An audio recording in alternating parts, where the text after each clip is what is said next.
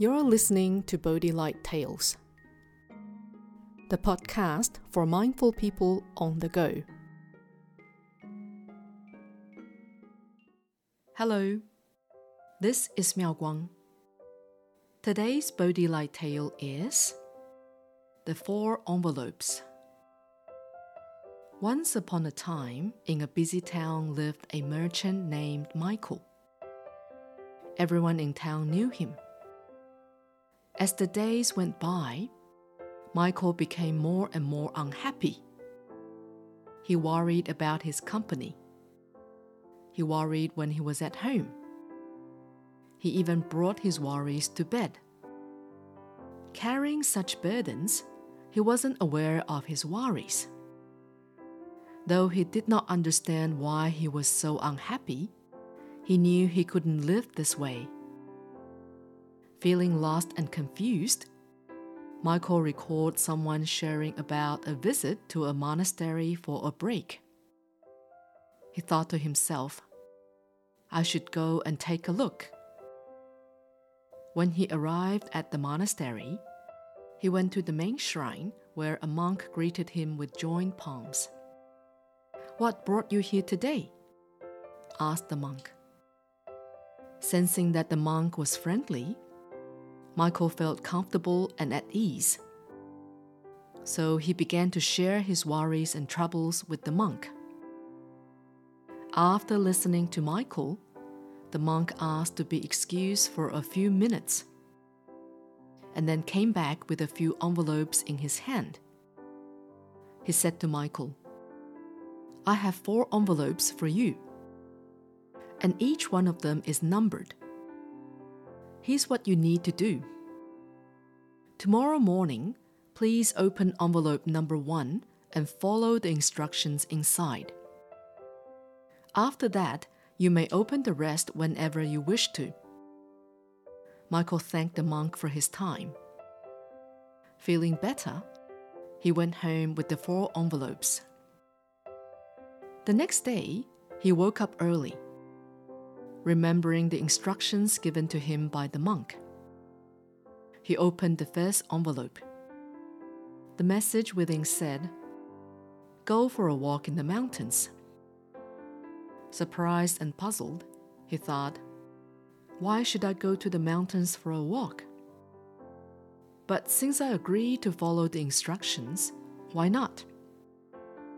Michael got ready and headed to the mountains.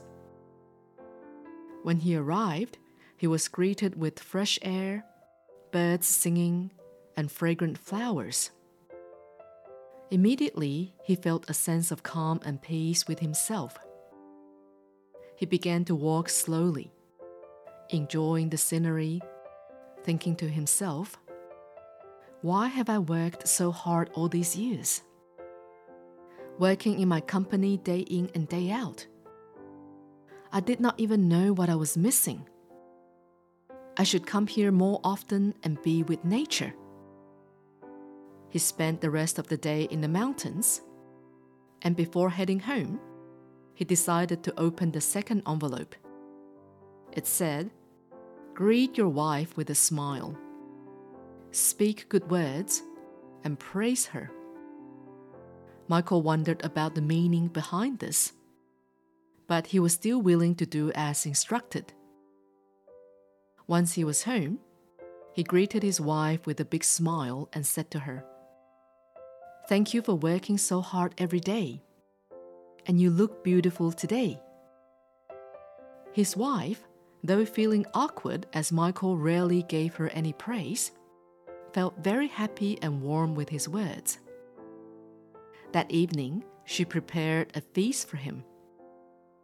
Michael's mood was cheered even further.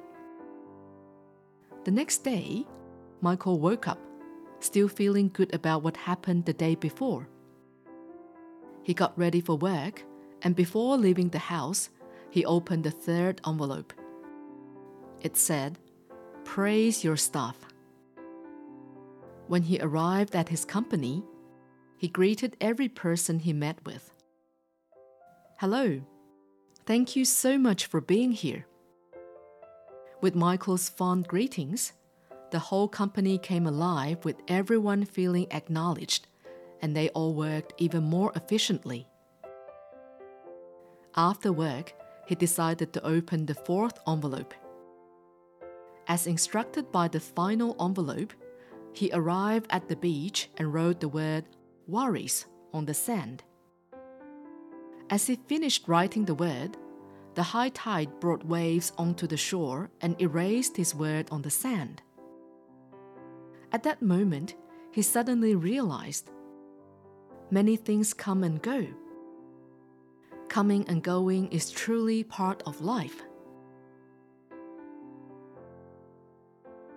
As a Chan poem states, in the presence of plum blossoms, the same moon outside the window is thus different.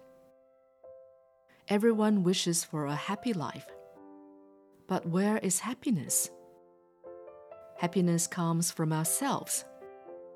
We are responsible for creating our happiness. If we are willing to open our hearts, embrace others, and accept the world, peace and happiness are everywhere.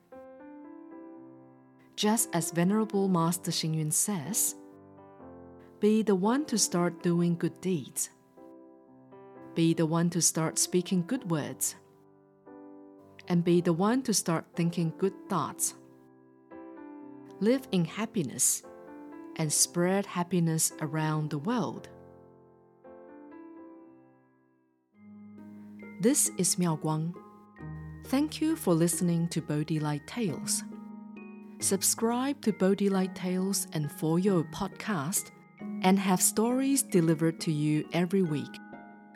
May your day be filled with happiness and wisdom.